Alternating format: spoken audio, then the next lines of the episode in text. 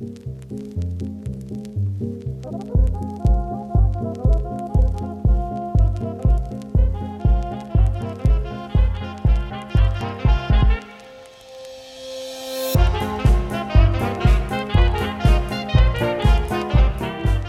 buenas, amigas, amigos, y bienvenidos un día más al podcast Tiene Cosas, un programa donde hablamos de diferentes temas relacionados con el maravilloso mundo del cine. Estés escuchando a David Gómez y lo importante, ¿de qué vamos a hablar hoy? Pues estamos más actuales que nunca, hemos eh, comenzado la tercera temporada y si el anterior episodio se lo dedicábamos a Tenet, hoy vamos a por la otra que había en cartelera, Los Nuevos Mutantes. Desde luego ha pasado más desapercibida pero no deja de ser una entrega de los X-Men que se ha hecho bastante rogar, se ha retrasado en varias ocasiones, ahora lo comentaremos. Y en fin, no sé yo si ha merecido la pena. Pero bueno, para averiguarlo, como siempre me acompaña mi queridísimo amigo Cristian Subtil. ¿Qué tal, Chris? ¿Cómo estás? Hola David, ¿qué tal? Encantado de estar aquí contigo otra vez. ¿Cómo... ¿Qué tienes más ganas? ¿Tenías más ganas de hablar de Tenet o, o tienes más ganas ahora de hablar de los nuevos mutantes? Hombre, pues la verdad es que tengo bastante. O sea, eh, las ganas son las mismas en realidad. Eh, a mí los nuevos mutantes no me han parecido el gran desastre que creo que te ha parecido a ti. Igual que Tenet tampoco me pareció lo mismo que a ti. Bueno, no sé, tampoco estuvimos más o menos, fue parecido, ¿no? En Tenet, yo creo. Sí, bueno, tú le, tú le pusiste creo que más pegas de las que se merecía Tenet. No, no, no. A ver, yo pongo pegas, pero la película está muy bien. Yo creo que quedó claro, ¿no? Alguien se quedó con dudas de eso, vaya desastre. No, no, está, estoy muy a favor. Estoy muy a favor de Tenet y. Y sí, sí, bueno, le saqué pegas porque tenemos que hablar una hora y media de la película. No voy a decir, uy, qué bien está todo, qué bien. Nolan tiene sus cositas, pero sí, la peli estaba bien. Pero no hemos venido a hablar de Tenet. No nos vamos a desviar. ¿Por qué sacas el tema, macho? Y vamos a hablar de los nuevos mutantes. De hecho, lo primero que vamos a comentar, ya metiéndonos, bueno, ¿Habrá spoilers? Sí, sí, habrá spoilers, sí se puede spoiler esta película, pero. pero vamos, que quiero lo primero que hay que comentar un poco es el, la historia que hay detrás, porque es una película que lleva hecha varios años, pero con esto de la fusión entre. Bueno, la fusión, el, que Disney compró Fox, ¿no? Que parece con lo de la fusión, que fue un. Bueno, fue un mutuo acuerdo, pero al final es.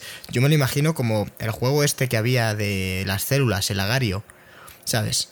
Igual, igual no lo está entendiendo nadie, pero alguien que haya jugado al Lagar.io, pues Disney cogió, se acercó a Fox y hizo ¡vup!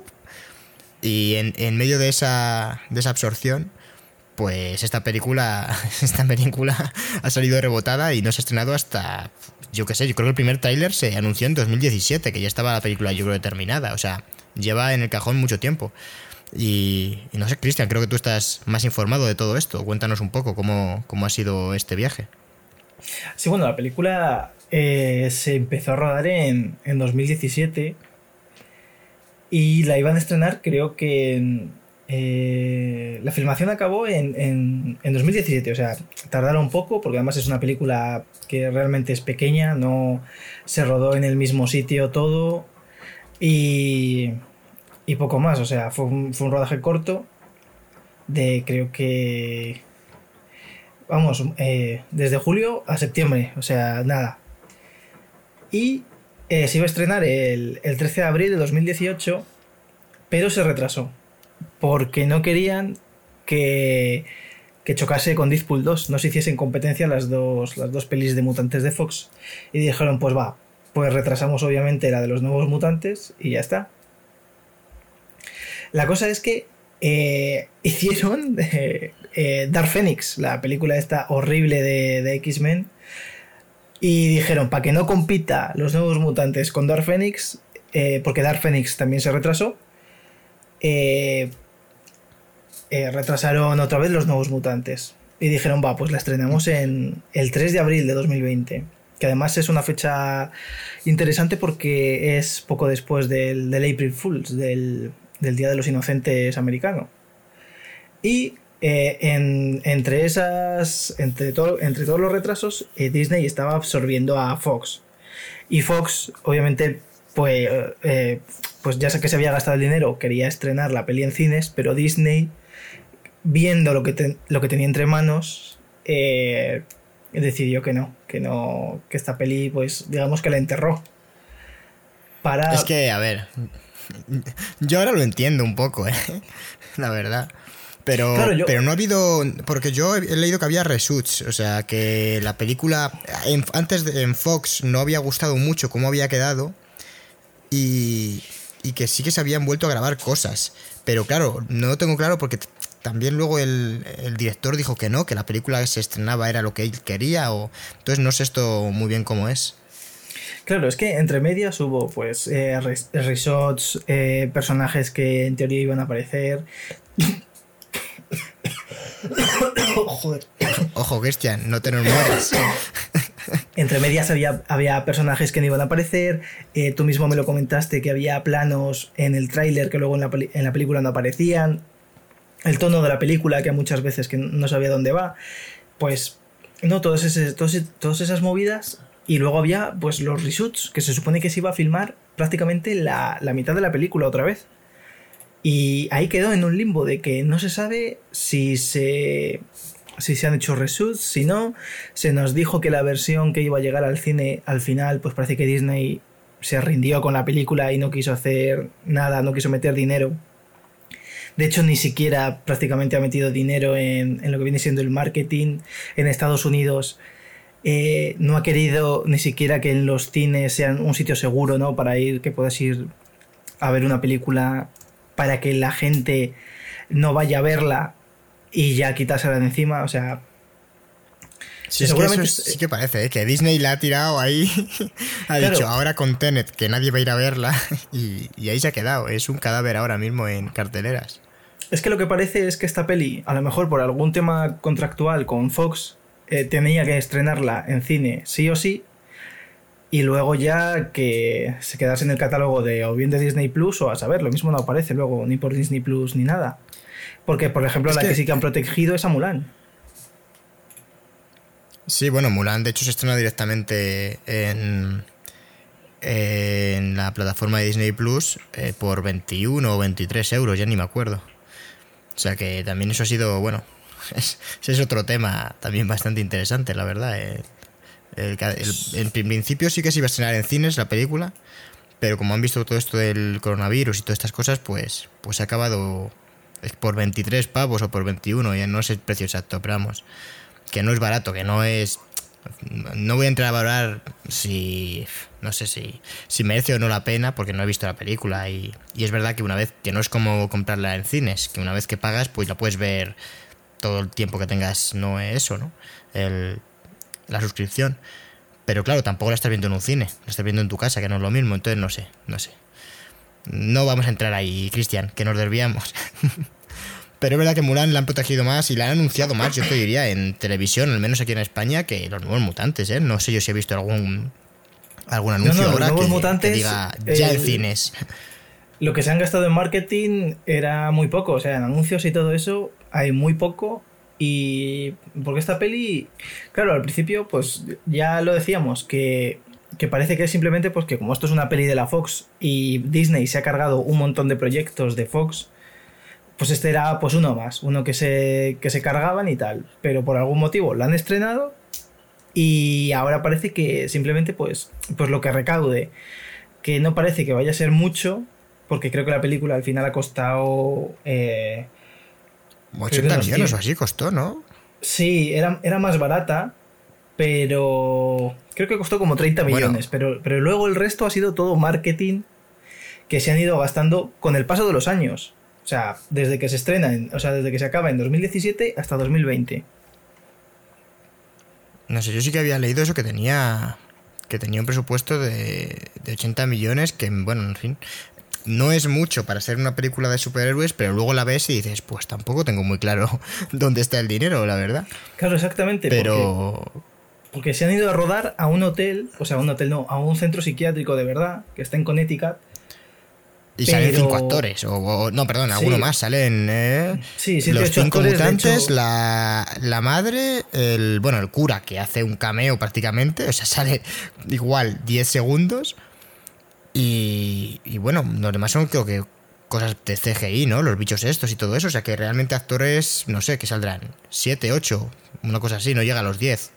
Oye, que eh, quitando quizás a la chica de Juego de Tronos, a la Anya Taylor Joy y, y el chico de Stranger Things, tampoco. Y, y quitándolos, no creo que los otros actores cobren mucho y tampoco creo que los demás cobren una cantidad exagerada. Sí, que no tienen ahí, yo qué sé, a, a Tony Stark, ¿no? A- Claro, exactamente. No, no hay un tío que solo que a simplemente Robert Jr. haya costado 50 millones. Sino que, bueno. Y el caso es que. Yo claro, leí- ahí- Eh, Cristian, antes de, de abandonar esto, pues, el tema de los re- reshoots es que es lo que a mí me, me mata. Que, que decía el, el director eh, en una entrevista para el lector que es Josh Boone, que leímos, creo que es el que hizo, ahí, ¿cómo se llama? Bajo la misma estrella, ¿no? Y, bueno, que de hecho sí que se ve un poco de eso, luego lo comentamos en, la película. Pero realmente, en una entrevista eh, en, en Entertainment Weekly, pues le preguntaron, ¿no? Por esto de los reshoots y tal. Y dice, todo el mundo dice que hemos, que hemos hecho reshoots, pero, pero, no hemos, pero no hemos tocado nada. Porque cuando quisimos grabar nuevas tomas, eh, cuando terminó la fusión y todo el tema, los actores eran demasiado mayores. O sea, que sí que había a lo mejor alguna intención de hacerlo, pero con toda la movida de la fusión, cuando fueron a ponerse, ya, ya no les valía, porque iba a cantar en la peli, que, bueno, no sé. Imagino, claro, que ya gastarse dinero en CGI en, en, eh, ay, en rejuvenecerles no tenía mucho sentido tampoco. Pero, pero sí, entonces si no han hecho... Claro, igual este es el tema, ¿no? Que no han hecho reshoots, pero sí que los necesitaba la película. Y al final lo que han grabado no, no sé, no acaba de... Yo sí que creo que faltan cosas, hay como partes que no están muy bien desarrolladas, en fin. Pero bueno, ahora, ahora nos metemos con ello. Eh, entonces, no sé si vas a comentar algo más sobre, sobre los retrasos y todo esto. No, que al final, pues Disney la ha estrenado de mala manera. La ha puesto a competir directamente con la película que venía a salvar el cine, que es Tenet.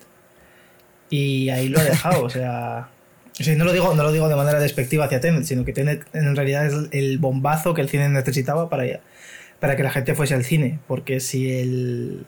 Si hubiese sido para que tuviésemos que ir a ver The New Mutants, pues. Pues yo creo que no habríamos.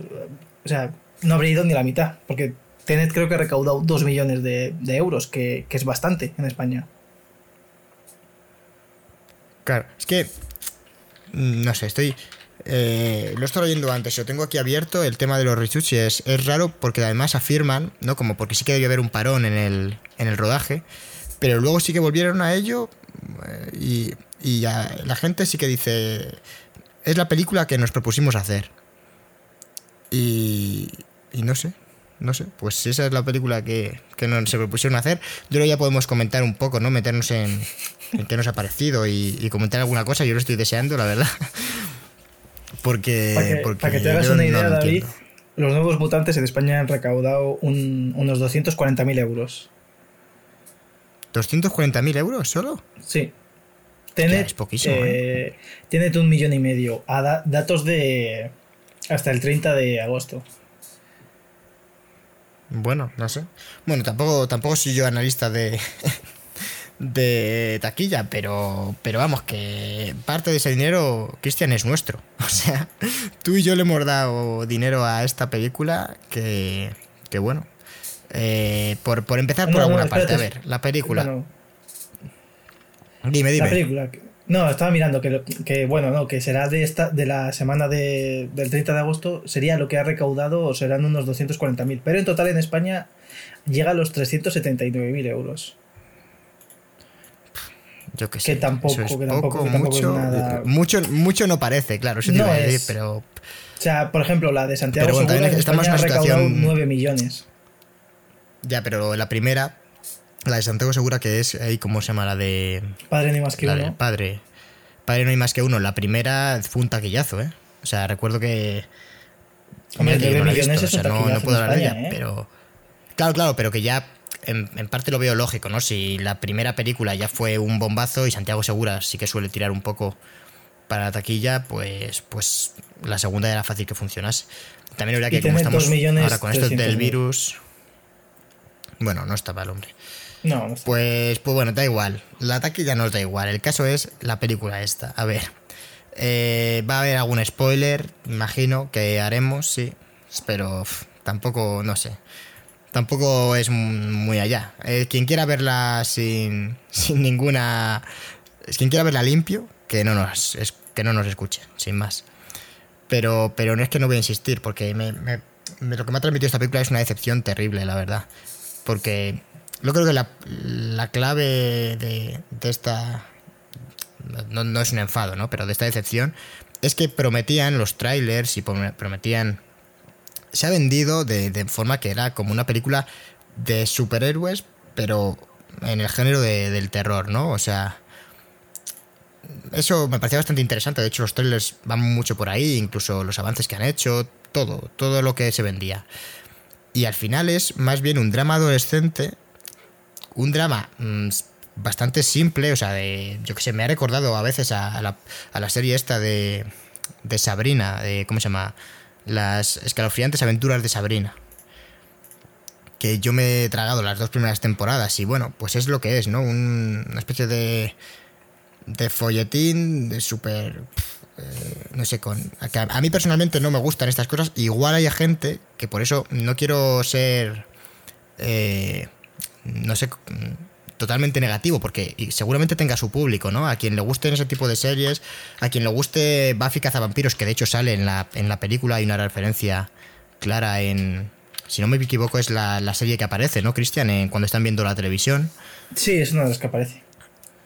Y, y yo creo que, claro, la película pues va por ahí, pero, pero es, es que al final vas al cine a ver personajes eh, muy simples y como esperes algo de terror, sales de la película decepcionado fijo porque tiene cuatro pinceladas y tampoco, o sea, no se puede decir que esta película sea una película de terror. Y, el desarrollo, claro, dices, no es de terror. Vale, pues a igual ha aprovechado eh, porque la premisa no me parece mala. Es, son, que no lo hemos comentado, unos, un grupo de mutantes jóvenes que están eh, en un sanatorio recluidos para que aprendan a controlar sus poderes y, claro, no sean un peligro para ellos mismos y para la sociedad. Entonces, hasta aquí esto está bien. Me parece buena idea. Pero la premisa de, oye, podían haber explorado ¿no? a cada uno de los personajes a través de, de sus miedos, que es algo que parece que intentan hacer pero solo lo parece, porque es muy simple. es- de, de hecho, llega un momento en el que sabes que como que va la película muy cuadriculada y es como, vale, ahora te mostramos el miedo de este... El tío este aparece en una conversación diciendo, pues es que maté a mi padre en una mina, porque me puse nervioso, no supe controlar mis poderes y me lo cargué. Y está como súper destrozado por dentro y tal. Y luego la siguiente escena es una visión de él como una pesadilla en la que eh, aparece una mina y tal. Es como muy previsible, todo hecho de manera... No sé, a mí me parece muy poco natural. Y a mí personalmente, pues eso, me ha, me ha parecido que dura noventa y pocos minutos y es aburrida la película, a, a- a mi parecer. Pero bueno, a quien le guste este tipo de dramas, no sé, quien le guste Sabrina o Buffy cazavampiros, pues seguramente esta película le guste más que a mí y le pueda funcionar. No A mí me recordó- tampoco... no- A mí me recordó mucho a la serie de MTV Teen Wolf, así en el plan de, de malo, ¿no? De que en realidad era malo y, o sea, es que es un producto como para para gente que no es, o sea, no es adolescente, pero tampoco son niños, ¿no? Están como en ese en ese aspecto, en esa en esa edad como lo podía ser la serie Rebelde, ¿no? O sea, una especie de telenovela que pues adolescente que no, que no te lleva a ningún lado. O sea, es que no hay ningún momento en el que la película haga un amago por sorprender. Es que no tiene la película nada. perfectamente podían echarla eh, eh, dentro de un par de años en Antena 3 después de comer. Y no digo que sea tan mala como las que echan a, a esas horas, pero a mí me recordó a un poco, pues eso, eh, la manera en la que están desarrollados los, los problemas, porque en teoría, claro, la película, si se aleja del terror, porque parece, bueno, yo no sé si, si es que hay un montaje en el que habían grabado más escenas de terror, porque como comentábamos antes, hay escenas en el tráiler que luego no salen en la película y tal. No sé si es que luego han dicho, oye, vamos a quitar un poco de terror, porque si no, luego va a ir menos gente a verla, o yo qué sé, o para que sea para todos los públicos, no lo sé. Pero sí que lo parece, porque han quitado hay cuatro tonterías de terror y luego todo lo que es de. que para mí es lo más interesante. Y todo lo que es de desarrollo de, desarrollo de personajes. Me parece que es tan plano, tan superficial. O sea, que no, no te crees a ninguno. No empatizas con prácticamente nadie. O sea, sí que hay algo. No sé, creo que. que las actuaciones no están mal para. para los diálogos y, el guion que tienen. Que es pues súper simple. Entonces. Bueno, sí, Anya Taylor-Joy, eh, Anya, Anya Taylor-Joy, ¿no? Pues eh, se defiende, lo hace bien, ¿no? Es, pero, pero son arquetipos que pueden funcionar perfectamente. De hecho, me parece bien que cojan los arquetipos, pero que no hay desarrollo más allá de eso. O sea, son los arquetipos, por definición, ¿no? La típica chica rebelde que, que hace, ¿no? Que hace bullying a las demás, muy segura de sí misma, tal. Pero que luego Que en el es fondo frágil, es- ¿no? Que, Sí. que luego, que luego el fondo es un poco frágil, que tampoco llegan a mostrarlo mucho, pero sí, ¿no? Te muestran que la chica al final es buena. Que de hecho te dice que ha matado a muchísima gente al principio, como, como diciendo soy una asesina y orgullosa de, de ser una asesina, pero luego te enteras que los que mató eran, eran Slenderman, ¿sabes? O sea, era gente a la que merecía morir porque la querían matar. eh, Que fue en defensa propia, que no fue un asesinato a sangre fría, ¿no? Como te lo hacen vender al principio. Y, y eso, al final son arquetipos, ¿no? El, también el niño rico que, que oculta de por qué. eh, que, que en el fondo es que es fuerte y tal, pero que también es frágil porque está ocultando que que cuál es su poder, ¿no? No quiere que los demás lo sepan. La chica inocente y católica, que es El la único amiga cometido de ese hombre- a la otra. El único cometido de ese hombre en la película es que fregar platos, porque no hace otra cosa. Todo Bueno, claro, rato, es que esa es otra. Cada que escena es. En todo el. Pero porque no hay nadie. En, la, en- o sea, en, en todo el edificio están los mutantes y la chica esta y la, y la, y la doctora. Pero el único que no hay frega es él. nadie limpia. no- claro, pero quiero decir que no, ha- no hay gente vigilando. No hay, no hay personal. Es, es cero. Que no me parece mal. Pero, pero claro, sí que tienes ese sentimiento de que la película es una película con un presupuesto ajustado. Pero, pero también dices, pues no sé, es que luego miras y dices, hostia, es 80 a 100 millones. Es que, coño, no es tan ajustado y los efectos visuales tampoco son una cosa. De hecho, cuando abre el portal la persona, el personaje este de, Magic. de Aenia, eh, Magic, a mí me parece. Bueno, esto ya es una cosa personal, pero me parece feísimo. Crea como una cosa, el mundo rojísimo. Dices que van a saltar de repente a la pelea final de la Liga de la Justicia, ¿sabes? O sea, no sé, me parece que. A mí me parece que los película- efectos, los efectos especiales no hacen de menos, pero tampoco destacan. O sea, no hay nada que digas, wow, increíble. todo recuerda. Exacto, pero que es, son unos efectos que yo podía haber visto en una, En una cualquier serie de película. televisión perfectamente. Sí, o sea, no. Pero estamos hablando de una peli de mediocre. 100 millones. Claro que, no sé, no sé. Tiene un arranque interesante, por yo que sé, por mencionar algo positivo. eh, que una escena, un plano secuencia en el que persiguen a la protagonista porque parece que hay como un terremoto y, y bueno, pues sí que crea cierta intriga. Pero ya ahí en ese plano, ya te- o sea, primer minuto de película y ya tienes un- una frase súper mega típica, que es que es tan típica que igual soy yo, pero a mí no me funciona ya. Es como, me la tienes que colar de otra forma. Que aparece el padre dejándola en medio del bosque escondida y dice, tengo que volver, ellos me necesitan o algo así. Y le ella, no, no te vayas. Y a los 10 segundos aparece el padre muerto. Y es como, "Uf, es que, es que llevas dos minutos de película y ya ha sido previsible, ¿sabes?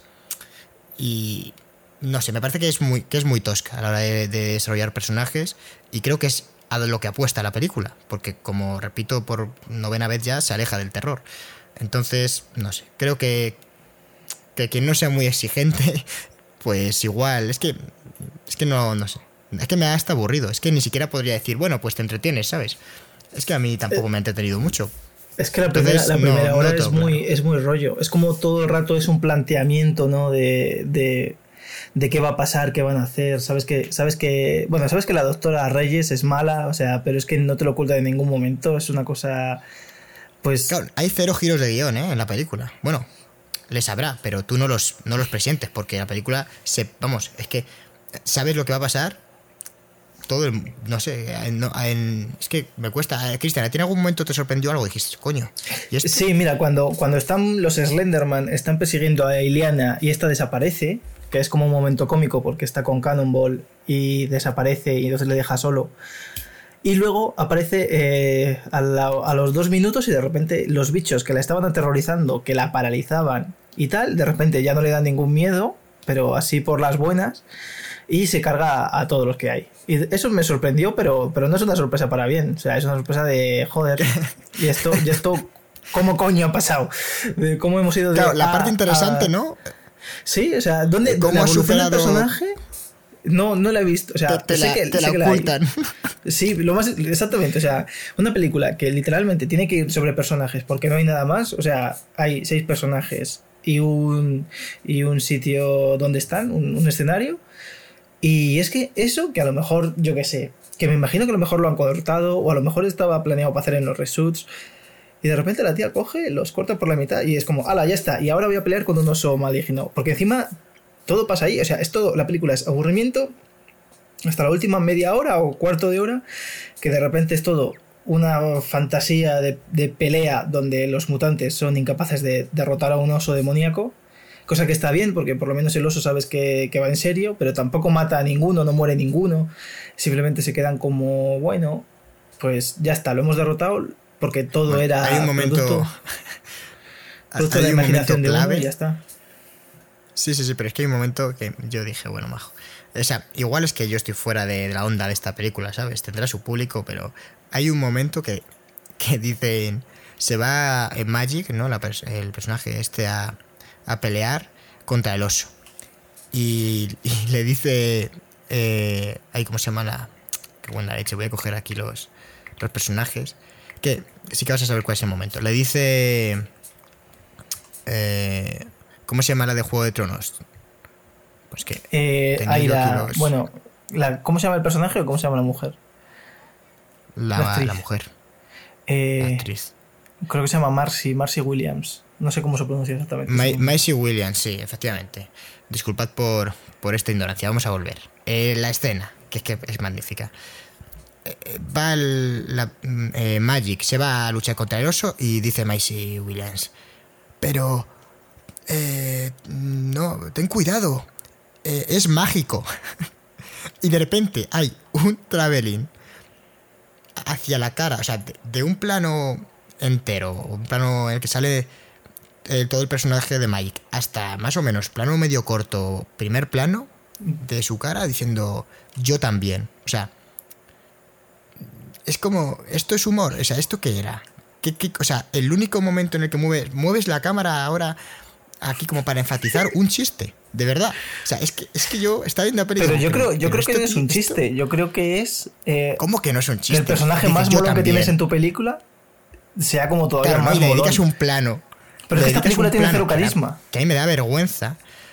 No sé, es que, es que qué mal, qué mal. Mira, es, que es que mal, pero por- porque te esperas un poco, no sé, yo qué sé, voy con más esperanzas a esto, porque la película tampoco es un desastre absoluto, o sea, la historia se entiende, los- yo qué sé, Star Wars, la última película, pues es peor que esta seguramente a nivel, a nivel de guion, luego igual los efectos y todo te entretiene más, pero por lo menos esta no es incoherente, pero el desarrollo de la idea que es que es bastante interesante, ¿no? El, el desarrollo de, de estos personajes a través de los miedos, tal, tenerlos ahí recluidos, que son personas que se sienten marginadas porque eso, el poder que tienen, no lo saben controlar, eh, la protagonista lo está descubriendo, ¿no? Hay unas claves de la película es que no se sabe cuál es el poder del protagonista y de la protagonista, ¿no? Y, y, bueno, en, en papel está bien, pero el desarrollo que tiene la película es que es muy pobre. O sea, a nivel de diálogos, no, no puede ser, es que está mal. O sea, es, es tan simple todo, tan en 2D que, que no, que no puedes con ellos. Hay un momento en el que al principio de la película la protagonista se va a suicidar y la música, la música no te lo acompaña. La música es como relajada, o sea, como ya diciéndote la propia película, no se va a suicidar. Te estamos poniendo esta escena porque, porque sí, pero no, no se va a suicidar. Entonces, a ver, evidentemente no se va a suicidar la protagonista a los 10 minutos de película, pero si me pones la escena, en serio, ¿no? Con, tu propia idea. O sea, sé coherente, intenta que parezca que de verdad va a pasar algo. Pero, pero no, ¿sabes? Estás viendo esa escena como si la vieses comerse un plato de espaguetis. O sea, cero tensión. Y es una escena en la que se va a suicidar la protagonista. O sea, es que no, no puede ser. Entonces, me parece que está no solo escrita eh, como en un nivel muy superficial, sino que tampoco hay una puesta en escena que digas, mira, por lo menos esto lo podemos destacar. Porque eh, me recuerda a eso, a lo que hemos comentado antes, mucho a, series de televisión como son Buffy Cazavampiros o, esta que comentaba de Sabrina, en la que, bueno, pues eso parecen, parece que estás viendo un producto eh, de, de un nivel menor, digamos, ¿no? En cuanto a planificación, en cuanto a mm, presupuesto, no sé, es... No sé, es que muy mal, la verdad. Y van a hacer secuela, de hecho. Tú has comentado antes que cuál era el. el. Eh, ¿Cómo se llama? Eh, la función del, del chico rico.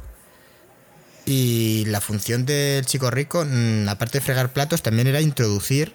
Eh, ser la excusa para introducir al a un personaje interpretado por Antonio Banderas, o sea, a su padre, que iba a ser el villano de la siguiente película. Eh, que iba a haber un, una escena eh, post créditos en la que apareciese él y, Antonio Banderas iba a ser el malo.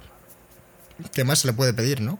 Pues, pues nada, obviamente olvidaos de la secuela de los nuevos mutantes porque, a ver, no solo porque la película, en mi opinión, no merezca secuela, sino porque va a haber eh, con esto de, de Disney y Fox, pues todos los esfuerzos para hacer películas de superhéroes se van a integrar en el universo de cinematográfico de Marvel y obviamente esta película no pertenece a ese universo. O sea, esto, esto no es el mismo mundo de los de, Iron Man y esta gente. Entonces, aunque, eh, imagino que se dijo eh, que sí que iba que sí que va a ser en un, en un newsletter de, de Marvel o de, o de Fox uno de los dos envió un newsletter donde decía, sí, decía, esta peli va, va a formar parte del universo cinematográfico de Marvel, que luego creo que enviaron otro donde ya lo corregían y, decían que, o sea, no, en vez de, de, decir, no, hay un error tal, sino que simplemente no lo, no lo, no lo mencionaban ahora en el, nuevo, en el nuevo boletín. Entonces, había gente que estaba diciendo, guau, es que ahora esta peli, pues a lo mejor empiezan con este equipo para introducir a los X-Men porque de hecho se les menciona a los X-Men. De hecho, Marvel también prohibió que, que hubiese eh, referencias a las películas anteriores de los X-Men. Y. Bueno, sí, porque hay dos, hay dos tonterías. Mencionan como a. Al calvo de silla de ruedas, creo que dicen, ¿no? Algo así. Sí. Y, y, poco más. O sea, son dos menciones. Una, en una de X-Men y el otro será lo de calvo de silla de ruedas. Y claro, pero, por ejemplo, no dicen que la hermana de. El hermano de. De Iliana, que, es Coloso, sí que es parte de los X-Men en las pelis de Deadpool, que en teoría sí que compartiría el universo. Pero vamos, que yo creo que, esta peli la van a dejar aparte, se integrará en el universo de Fox de los X-Men, que es una basura, ya, y, claro, para, ya para dar el último. o sea, este, es el último clavo del ataúd. Sí, sí, la ideal. Mira que tocaron techo con, eh, joder, eh, cuando empezaron a hacer la, la trilogía de las secuelas, la, la de primera generación, que está genial. Esa especula secuelas, efectivamente. Primera generación, es una película magnífica. Eh, la, película, ¿cómo se llama? Días del, futuro, pasado. es para mí la mejor de, de esta, ¿no? De estas de X-Men de Fox. Y, y, bueno, y luego ya la empezaron a cagar. Porque, porque Apocalipsis es, mm, bueno, te diría, tendría que volver a verla. Igual es más entretenida que esta, pero también es una película bastante floja. Dark no, no la he visto, ahí me pillas. Yo Dark Phoenix sí que la he visto y es tan mala como, como Apocalipsis, pero a mí me parece mejor New Mutants porque no es un desastre absoluto como esta. O sea, es una peli mala, pero se deja ver. O sea, se deja ver. pero las, otras, no se Yo creo que que es más bien, pues eso, esa falta de, de empatía y de sentimiento que lo estás viendo con una distancia que dices, pues, no, no me voy a emocionar, pero ni para bien ni para mal. Bueno, están ahí, este pues igual me hace gracia algún chiste, me asusto en algún momento y, ya está, y, y para casa. Porque hay una cosa que a mí sí que me gusta de la peli es el diseño de los pavos estos que son como Slenderman. Que por lo menos sí que dan un poco de, de cosica. Vamos, a mí, que esto ya es muy personal. Sí, pero o sea... tampoco, no sé. Tampoco es espectacular, ¿eh? Es- dices, bueno, pues yo que pues sí que es lo que más terror da. Cuando le ves ahí las caritas sonrientes estas, dices, bueno, pues. Ese es- es el ojalá único intento sido- de- Ojalá me hubiesen contado. Claro, ojalá me hubiesen contado la historia de Magic y no esto. Porque, porque seguramente habría sido más interesante, como ella en teoría escapó de allí y, y que la hacían allí, no sé, y tal. Y la premisa, repito, es que está bien, pero me acuerdo más de películas, porque al final esta peli, yo creo que, no sé, como que habría sido un buen, eh, lo que llaman coming of age, ¿no? Esto de el género en el que estaría Lady Bear, o Joel y Raquel, o este tipo de películas bastante que suelen moverse en el terreno indie, ¿no? Eh, sobre el crecimiento de, de un adolescente eh, a, fase adulta, ¿no? Ese periodo de madurez que suelen ser siempre en institutos, en realidad eh, tiene los elementos, pero, pero no tiene el desarrollo ni, ni las eh, los diálogos que son un elemento importante en el que se apoyan este tipo de películas como para que funcione, porque lo que comentaba Cristian, que era un muy buen ejemplo, un momento de desarrollo de uno de los personajes te lo omiten. Un momento en el que supera su miedo, que es como la clave, ¿no? Eh, De, de la peli que te está presentando el miedo de cada uno y cómo al final lo van superando. Nada, eh, ni se molestan.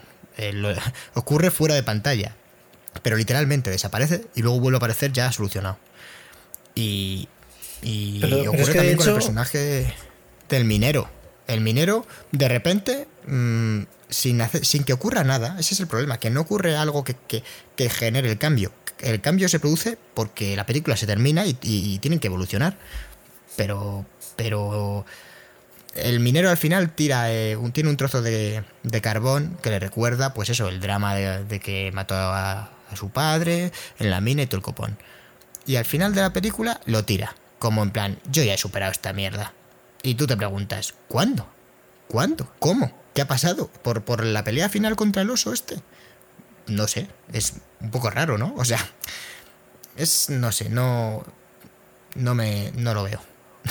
No, no entiendo. Es, eh, creo que el desarrollo está mal hecho y es en lo que se tendría que basar la peli. Bueno, en lo que se tendría que basar, no. En lo que, en lo que se intenta basar. Porque por mí, que hubiesen hecho una película de terror y ahí, mira, mm, habría estado yo creo que más interesante, pero, pero no sé. Se queda a mitad de camino y no, y no acaba haciendo nada bien, en mi opinión, de, de los dos géneros. Entonces, bueno, ¿qué ibas a comentar, Chris? No, nada, que, o sea, que la evolución pues es esa, que no, yo qué sé, pues el del fuego al final empieza a tirar fuego simplemente pues porque es- o, lo hace o se muere, pues Cannonball es un poco igual, o sea, básicamente luchan por, por sobrevivir, pero no porque haya otra motivación aparte, o sea, el, el no querer morir es la única motivación que tienen. O sea, de hecho es que lo, lo único que, que tiene esto, esta película así de emocional, que esté medio bien, es la trama amorosa entre la protagonista y, y Macy Williams. Que está bien. Sí, sí, o sea, sí, que es verdad que. Pero Está bien, sí o que sea, noto como que además- el- que, que la película le falta desarrollo en. O sea, como que tenían pensado, porque por ejemplo, el momento del beso, de ese. de ese. En ese momento que no está mal construido, porque sí que te van dejando ver poco a poco que. Pues eso que. Ahí hay rollo, ¿no? De hecho, hay un momento muy. Bueno, muy brusco no, tampoco me parece mal, la verdad, esto, pero, pero apare- aparece Macy Williams viendo la tele, ¿vale? El personaje de Macy Williams, que no sé, que es como un lobo, no sé cómo se llama. Y. Y aparece viendo la tele, justo lo que comentamos, creo que era Buffy cazavampiros, ¿no? Porque aparecen en varias ocasiones. Y aparecen besándose dos chicas en la tele. Y justo el plano siguiente que te ponen es la cara de esta. de, de este personaje, ¿no? Entonces, bueno, pues ahí la cinta, pues vale, veo poco a poco me va mostrando que ahí hay química y, se van juntando y me parece bien, creo que eso está bien construido ¿no? dentro de lo que es la película.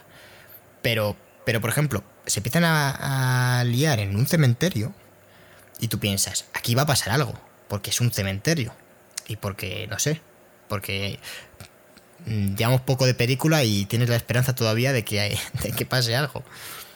Pero no pasa nada, el cementerio ese se ignora, en plan, hay un cementerio ahí, pues ¿por qué no, no?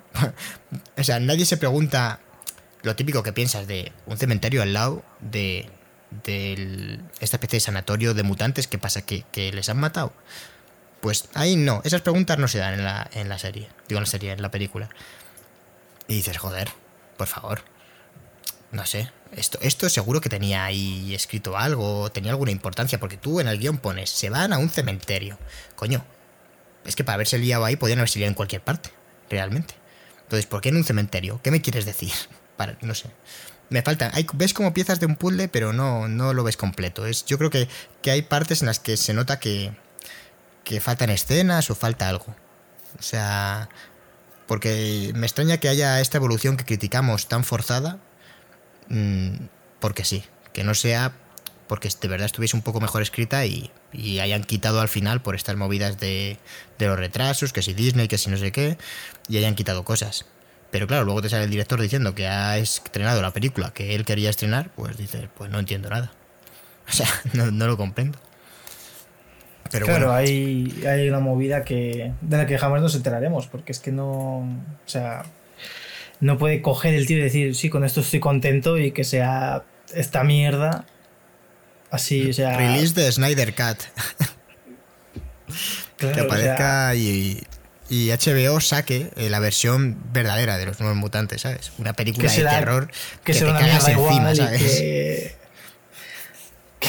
y que nadie, que nadie querrá ver. Pero, pongan, pero que pongan un tráiler con la canción de Aleluya, ¿sabes? Claro, y con y, eso pues, pues imágenes, funcionan. Imágenes sin ningún contexto. La cámara lenta. Y, claro, blanco y negro. Sí, sí, sí, totalmente. Madre mía, ¿eh? Zack Snyder. Igual habría sido más interesante casi hablar de Zack Snyder que de los mutantes. Hombre, yo tengo ganas de ver la nueva peli de, de la Liga de la Justicia. Creo, estoy convencido que va a ser una mierda igual. Pero oye, por lo menos, mira, habremos dejado que un autor eh, saque su, su película. Hacemos un inciso aquí para hablar de Zack Snyder, así, cinco minutillos. Como quieras. ¿Tú qué es quieres que, decir sobre vamos, la Liga de la Justicia? No, no, yo más bien es porque tienes tú algo más que comentar de, de, de la película. Hombre, a mí esta película, película, Me, me recordó a, a, la película de los Power Rangers, la que a lo mejor alguno se acuerda e incluso vio que sacaron, creo que fue en 2017, donde también eran unos chavales que tenían unos poderes que no podían controlar a raíz de que se encuentran, se encuentran unas piedras mágicas y cada, y cada personaje parecía que era el típico arquetipo, pero luego, por ejemplo, estaba el, el Power Ranger rojo, que era el típico, el quarterback de la escuela, el más guapo, el que estaba más bueno, el que podía hacer de todo, pero no quería esa responsabilidad, ¿no? O sea, como que él sentía que tenía una, una, una mochila porque era el, el tío le conocía a todo el pueblo, era el más popular, y él no quería la responsabilidad de ser nada, o sea, simplemente él quería ser él y no el, el, tipo sobre, sobre la que un pueblo pequeño había puesto sus expectativas. Luego estaba la Pavo Ranger Rosa, que, que era pues la que tú podrías pensar que es la, tipa, la típica chica popular del instituto y tal, pero que la, la lía porque una vez enseña una foto de una de sus amigas que le envía desnuda y tal, y la lía. Luego hay un autista, o sea, pero que simplemente lo que quiere es como buscar a su padre o, no sé. Hay varias movidas que parece que todos son arquetipos y luego le da un poco la vuelta. Y es una película que, que lo, lo más estrepitoso es precisamente cuando se convierten en Power Rangers, que lo hacen al final de la película durante 10 minutos para enfrentarse al malo para que la peli se pueda llamar Power Rangers. Pero por lo demás, es una película de, de personajes, de chavales que quieren, que digamos, están afrontando ese paso a la adultez y no saben qué coño está pasando con su vida. Y está bien resuelta. Y New Mutants falla en todo eso. O sea, sus personajes son, pues eso, planos, caricaturas y, y el único que, que, está bien en realidad es, es Anya Taylor Joy como Iliana, porque el personaje mola, pero nada más. Y creo claro, que eso es... eso es... lo que está bien, que, que, bueno, que mola, entre comillas, porque tampoco tiene, o sea, el desarrollo que tiene, como has comentado, es, es mágico. O sea, claro, como es mágica, ¿no? pues eh, también evoluciona de manera mágica. Según estabas eh, describiendo la, eh, contando la peli esta de, de los Power Rangers, que has dicho al principio que encuentran unas piedras y tienen poderes, me he acordado mm. de Chronicle. Y he pensado, hostias, que, claro, la película esta de los nuevos mutantes no me acordé de Chronicle ni de lejos, porque nada. Pero si no recuerdo mal, hace mucho que no la veo. Pero, pero me gustó bastante y sí que era también una película pues de su, que, se, que demuestra un poco que se puede hacer un cine de superhéroes, ¿no? O un cine con gente con poderes, por llamarlo de alguna forma, porque al final el género lo, lo marca otra cosa y, y se puede hacer distinto al que hace Marvel, ¿no? Eh, que sí que insistía bastante en estos personajes y, y recuerdo sobre todo al personaje principal que, que, se, que se iba haciendo malo. Eh, y además la, hizo Josh Trank, que si no me equivoco, dirigió luego la de los Cuatro Fantásticos, ¿no? Sí, para Fox, y le echaron mitad del rodaje. O sea que. Tú sí que la viste, que ¿cómo fue la de los Cuatro Fantásticos? Porque también es una peli. No olvidemos que esto al final también es una peli de presentación de personajes, la de los nuevos mutantes, aunque bueno, presentación y despedida. Y, y la de los Cuatro Fantásticos también fue presentación y despedida. Y, y no sé, pasó sin pena ni gloria, la verdad. Eh, yo no la vi, no sé qué tal fue. Bueno, fue una peli que. Mejor o peor que esta. A mí es que es, es diferente. Porque lo que yo recuerdo, ya la vi, pues la vi cuando se estrenó. Lo que recuerdo es que era una peli que la primera mitad estaba como bien, o sea, era una peli pues otra vez de personajes, de, de ver cómo se desarrollaban, cómo evolucionaban, cómo se desenvolvían con los otros, o sea, no eran un equipo. Y el problema es cuando se empieza a convertir en una peli que parecía una película bastante más de estudio, bastante más de aquí tiene que haber tollinas, aquí tiene que haber efectos especiales, aquí tiene que haber problemas muy chungos, de hay que salvar el mundo a toda costa. Y es ahí cuando la peli de repente se caía porque el malo, eh, o sea, no entendías muy bien cuáles eran sus motivaciones, que en realidad era destruir el mundo porque él le había encerrado en otra dimensión o no sé qué historia, y ahora quería destruir la, esta dimensión pues por, por algún motivo que desconozco. Y supongo, supongo que por venganza, pero realmente es una gilipollez porque estás destruyendo la dimensión en la que, en la que vives, ¿no? Pero bueno. Y, y, y. la recuerdo, pues que había una parte, la parte que estaba bien, pero luego ya el final, pues era. O sea, era en plan, el malo era totalmente invencible. O sea, hacía. Hay un momento donde va por un pasillo y hace estallar a la gente la cabeza para que veas tú el nivel ahí de su poder y dices, madre mía, este tío es la, la hostia. Pero luego lo derrotan a puñetazos. O sea, con el plan más todo el mundo que es, dale tú un puñetazo, luego le doy yo otro y lo tiramos contra un portal y a tomar por culo. Y, y ese es el final. Pues, Entonces, pues, pues, nada, acabamos de spoilear sin, sin avisar ni nada los cuatro fantásticos. ¿Habías venido a escuchar un podcast sobre, sobre los nuevos mutantes? Pues toma. Pero que los nuevos mutantes también fue, también fue, tuvo muchos problemas en su rodaje porque Josh Tank es un tipo que debe ser temperamental y le y le empe y empezó a tener no, problemas con los, los cuatro fantásticos. Es así, los cuatro fantásticos. Has juntado, has jun bueno, has juntado ya... a Josh Trank con los nuevos mutantes. ¿De qué estamos no, pues, hablando? No, pues, pues, pues le echaron, le acabaron echando sin tener la película acabada o medio acabada. Y, y, el tío, creo que había hasta un vídeo de él dando voces en un rodaje, pero en plan cabreadísimo. A Josh Trank hablamos, ¿no? Sí, sí, de Josh Trank. Y, ¿Y creo que también tenía... la peli? Buah, eso ya no me acuerdo. Un, un ejecutivo de Fox. un, eje, un, ejecutivo de Fox sería, porque. Bueno, mira, casi mejor que, que un ejecutivo que George Whedon, la verdad. Además, no se llamaba Los Cuatro Fantásticos esta película, era Cuatro Fantásticos. No entiendo ya, por qué. Para. Pues imagino que, yo que sé, para que la gente lo pueda buscar en Google y no sea el mismo nombre, algo así, ¿no? Ah, Pero... mira, una curiosidad que podemos comentar, ya para, para sepultar esta película, ¿no? Vamos a dar la impresión de que la peli es terrible y no es terrible. Es, pues, pues no sé, a mí me parece que, que, que tiene poco interés, porque las cosas que hace las hace de manera muy mediocre y, y no sé, y, muy superficial. Pero es verdad que no es un desastre, insistimos. Puede que haya gente que, que, lo vea y diga, oye, está bien. O sea, no es Cats, no es Star Wars la última peli, la venganza de JJ Abrams. Entonces, eh, ya para una curiosidad que me hizo bastante gracia, eh, que leí que el creador de los personajes, de los personajes de cómic, que están creados por Chris Claremont y Bob McLeod, pues el segundo eh, dijo que no estaba muy contento con la película, digamos, porque le hacía ilusión que, lo llevaran al cine, pero comentaba pues cosas como que igual el terror, claro, esto imagino que sería antes, que el terror no era igual el género para hacer una presentación de personajes y que los cambios que habían hecho físicamente, los actores que habían elegido y cómo, cómo les habían puesto, no les gustaba. De hecho, llegaba a decir que eh, un ataque bastante, bastante claro que decía eh, sobre el personaje de, Roberto, dice, eh, lo voy a leer aquí, que lo tengo aquí escrito, aquí. Dice, me decepcionó que Rain no fuera una pelirroja con el pelo puntiagudo, aunque adoro a Macy Williams. Me decepcionó que Sam no sea alto y desgarbado, aunque me gusta Charlie Heaton. Pero sobre todo, me decepcionó mucho que Roberto no sea bajito y de piel oscura.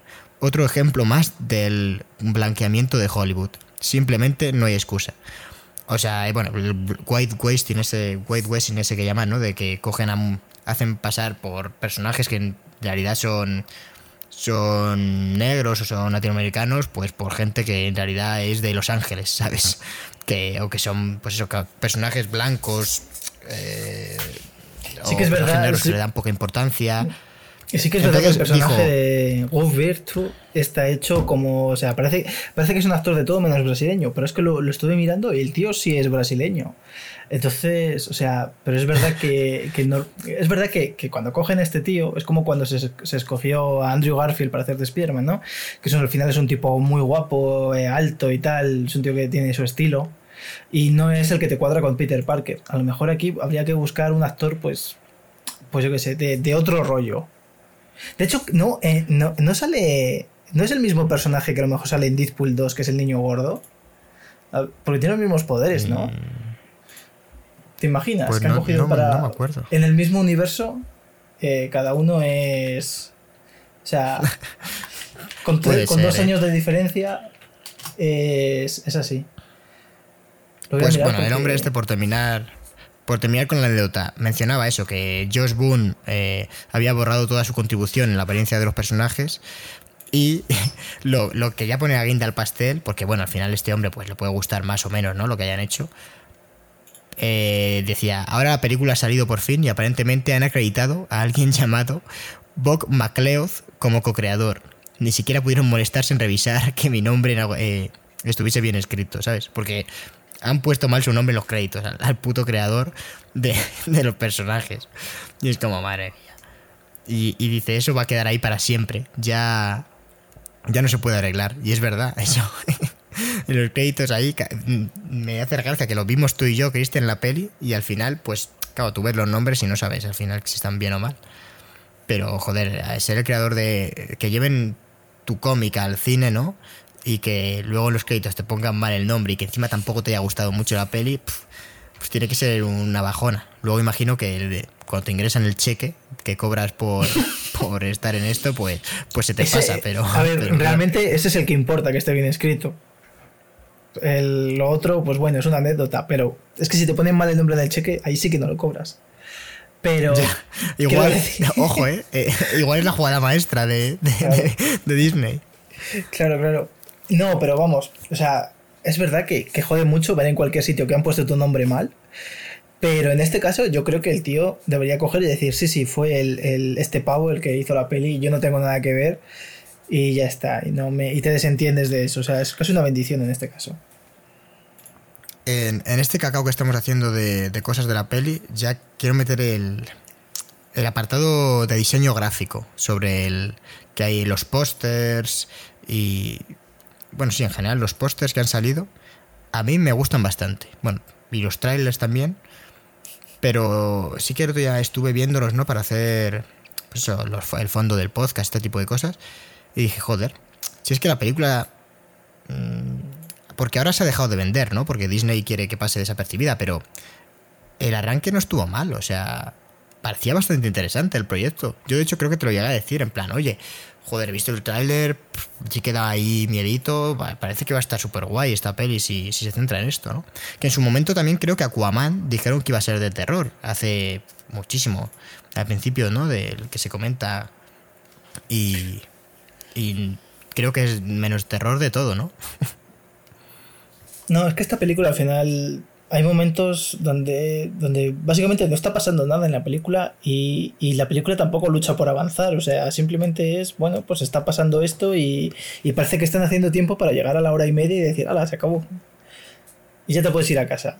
Y nada, o sea, pues, es un, un despropósito en este aspecto, pero vaya, o sea, prefiero esto a a comerme dos horas de una película insufrible como X-Men Apocalipsis o, o quizás Dark Phoenix.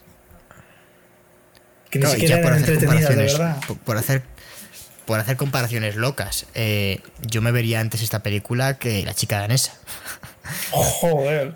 porque La chica danesa es el, el, cum- el culmen del aburrimiento, porque es larguísima y es un coñazo terrible. En cambio, esta película, a ver, no es aburrida hasta el punto de que duela. O sea, es aburrida en algunos momentos, está, bueno, pues para durar 90 minutos dices, joder, pues parece que dura un poco más, pero no se te hacen tampoco eternos. Entonces, oye, si estáis dudando entre esas dos, o sea, si se da, si, si sois oyentes que se da esa situación, ¿no? Estáis ahí con los dos DVDs en la mano, los dos Blu-rays, pues ya os digo yo, tirad el de la chica danesa y quedaos con este. Vamos, no va a tener secuela además. Sabéis que es una película individual, la veis y ala, y tan tranquilos. Pues no sé, Cristian, yo es que tengo poco más Hombre, que comentar de esta película. hombre, es que sí, la verdad, es si que alguien de tampoco tu- alargaría mucho. No, si a alguien le gustan los X-Men, yo creo que a lo mejor sí, pues por el hecho de ver a tus personajes favoritos, como pueden ser los nuevos mutantes, en la gran pantalla, con sus muchas diferencias, pues los puedes ver aquí. Y, y poco más, la verdad, porque tampoco merece mucho más esta peli. Bueno, una cosa, si la claro, es gente que, es que si es la complicado gente- que no. eh, va a durar una hora el podcast, que solemos alargarnos más, pero es que no da para mucho más. No, o sea, y, y hay gente que, por ejemplo, estaba diciendo que Tenet, el protagonista de Tenet, no tenía carisma. Tiene que ver el protagonista de New Mutants. O sea, la, la Sí, sí, chica sí. tampoco La tiene chica ningún esta, carisma. yo lo, lo Eh, o siento sea, por ella porque también es parte de- del personaje que tiene que, que es incomestible. Realmente, los únicos dos personajes que tienen carisma son el de Anya Taylor Joy y el de Maris Williams. Y ya está, Williams. Y, y poco más. y yo ¿eh? creo que también en parte, en parte es porque ya conoces a los, a, a los actores. Porque esta chica es verdad que es- yo no conocía a la, la actriz que hace de, de protagonista, pero pf, que es Blue Hunt, puede ser. Sí, Blue Hand se llama. Y a ver, es que tampoco es que lo haga especialmente mal, pero como el personaje está tan No, terriblemente sí, escrito, Claro, o sea, no tiene, o sea, no hay ningún problema en su actuación, simplemente hace lo, pues lo que está puesto en el guion y ya está. Pero sí que es verdad que Pues las otras dos sí que tienen como más matices, más, no sé, o sea, que están muy bien no sé actuadas, decirte, ¿eh? a ver, a, a- a ver, sí, te compro que están mejor. eh, eh, sobre todo yo diría más Macy Williams, fíjate que Sí, que no, Macy Williams es, pero- es la mejor actuación de la peli. De, de la película sí, yo creo que sí, porque no sé, eh, porque igual tiene más minutos, es que También tiene el personaje más tampoco le complicado veo una porque, profundidad. porque no es, o sea, rompe... la o sea, religión, ¿no? Sí, porque eh, mientras que los demás son como más rebeldes, esta es más sumisa y, y sí que quiere hacer algo. Además tiene el trasfondo ahí religioso. Es un personaje un poquito más complejo y... Y, no- y es el que menos evolución necesita en realidad porque, porque realmente ella sí que quiere salir de allí. Encuentra el amor en esta, en la- en esta muchacha, en, en la protagonista, en Danny Munster. Y, y coño, cuando, cuando se enfrenta al oso y tal, sí que sientes que lo hace porque tiene una razón de verdad. Aparte de eh, que si no me mata el oso, eh, ¿sabes? O sea, tengo que matar yo o él. Y No está sé. bien, ahí está bien. Me- Que por cierto, el, el productor de esta película es el productor de prácticamente casi todas las mierdas que ha hecho Fox relacionadas con X-Men, que es Simon Kimber. Que hay que mirarlo de este tío Así que porque este tío es el arquitecto del desastre, básicamente. Se podría llamar. que está en Apocalipsis y en Dark Phoenix, ¿o qué? Sí, sí, pero es que también está en Jumper, está en, en la de X. Mira, la primera película de X-Men que el tío toca y encima lo hace como escritor es X-Men The Last Stand, que es una mierda. Luego, luego, yo qué sé, es que estaba en Abraham Lincoln, Cazador de Vampiros. En. Yo qué sé. No lo he visto, pero así a priori no, no, no sé. ¿eh? Luego- Igual luego luego es- está bien la peli. Luego ver. es verdad que está en. Ha producido muchas pelis que estaban bien, pero luego, por ejemplo, es que entre las que ha escrito están X-Men Apocalipsis, Dark Phoenix, eh, Abraham Lincoln, eh, Cazador de Vampiros, Elysium, que creo que a ti no te gusta, eh, la de Jumper. No, no, Elysium. No, Se- Elysium me gusta menos que, que las anteriores de esta trilogía que tenía el, el director. Que era de. ¿Cómo se llama? Distrito 9. Sí. No, Pero bueno, y me gusta yo creo que más Elysium que la de. que la siguiente, que la de. de cuando, hablamos, cuando hablamos de Vin Diesel, eh, hablamos de la película que había hecho, la de Triple X, pues este tío escribió la segunda parte. Que, que es, que es entre otras, la peor película que ha escrito alguien. Pero y luego también, también fue señor y señor también hizo señor y señor Smith que bueno por lo menos ahí pues pues yo qué sé por lo menos Sí, nos dio es- el matrimonio esta, de, de- sí es bastante entretenido. Pero vaya que este hombre se lleva un sueldo a casa. O sea este hombre viviría en una mansión y y joder también estaba Le está destruyendo los X-Men. escúchame, escúchame, que te cuento, te cuento la, la cosa más loca. Eh, este tío creyó que iba a escribir los, los episodios 7 y 8 de Star Wars. Gracias a Dios, alguien dijo no. Porque si no. Bueno. el- Sí, porque no tendríamos la maravilla de Ryan Johnson. Pero. bueno, y la primera, película la primera no está mal. Claro, claro, si la, si la trilogía ya lo comentamos en su día. Que, que es la última. Que es tan mala que hace que se hunda el barco entero. Pero, Sí, pero la última película, me- no me creo que este hombre la hubiese escrito peor. O sea, no puede ser, no es posible. la habría, Porque, la habría hecho aburridísima de cojones. Y en plan. este Pero coherente. Sí, coherente pero aburrida. O sea, este hombre no sabe. O sea, este hombre es el arquitecto del aburrimiento, no del desastre, del aburrimiento absoluto. De hecho, su primera película dirigida fue Dark Phoenix. O sea, vaya bautizo de oro, amigo. Te cubriste Ah, dirigió. Dark Phoenix. Sí, sí, sí. Fue su primera película. Bueno, primera y igual única. me la veo, igual me la veo esta noche, hombre, para, para yo qué sé, para completar ya todas las pelis de Fox. Entre, entre una colonoscopia ¿no? y, y Dark Phoenix, puedes elegir. Pero vaya, sí. Debut como Pues- director, primera y esperemos que última película que dirige. Eh, pues con este, con, con este final bajonero, yo creo que nos vamos a quedar, Cristian. Es que, es que de verdad, es que no tengo mucho más que añadir a la película. Es, en fin. No, no, y pues yo eso. lo dejo ya. porque lo que hemos comentado es que este hombre- estamos dando vueltas. Estamos dando vueltas como una peonza y, y al final va a ser como la como el- se va a parecer nuestra nuestro podcast a la película. También dirigió Los Cuatro Fantásticos, la de 2015, por cierto. No, ese fue Josh Trank. No, no, no. La escribió con Jeremy Slater y Josh Trank. Pero no la dirigió. No, no, la, la escribió. La escribió y produció. Ah, vale, vale, te había, te había escuchado yo dirigir, vale, vale. produció. Pues bueno, no sé. Ah, Producción, has dicho escribió ahora. He dicho escribió y produció, he dicho. No produjo, sino que produció. Pero bueno. Pues, pues yo creo que podemos terminar. Eh, prometemos venir con algo más interesante el episodio que viene. Con Mulan Quien vamos se atreva a, a- No, espero que no. Quien se atreva a ver The New Mutants, que nos deje igual la- si le ha gustado, si no le ha gustado, si somos unos exagerados, unos negativos, unos desgraciados, pues que nos lo comente. Y, y nada. Y. Y di- cuéntales, Cristian. Bueno, si es que se me olvida despedir, tío. Me, me, me ha bajonado tanto esta película que, que, que estoy para irme a echar una siesta, tío, y son las 5 de la tarde. Son las que- 6, David, imagínate cómo estamos. Que son las 6. Pues, pues nada, todos los que hayan llegado hasta aquí, como siempre, ya sabéis, eh, daros las gracias y, y a ver dónde nos pueden seguir, Chris. Nos pueden seguir en Cinecosas, eh, en Instagram, en Cinecosas en guion bajo en Twitter. Nos pueden buscar en YouTube, en Spotify, en Evox por Cinecosas.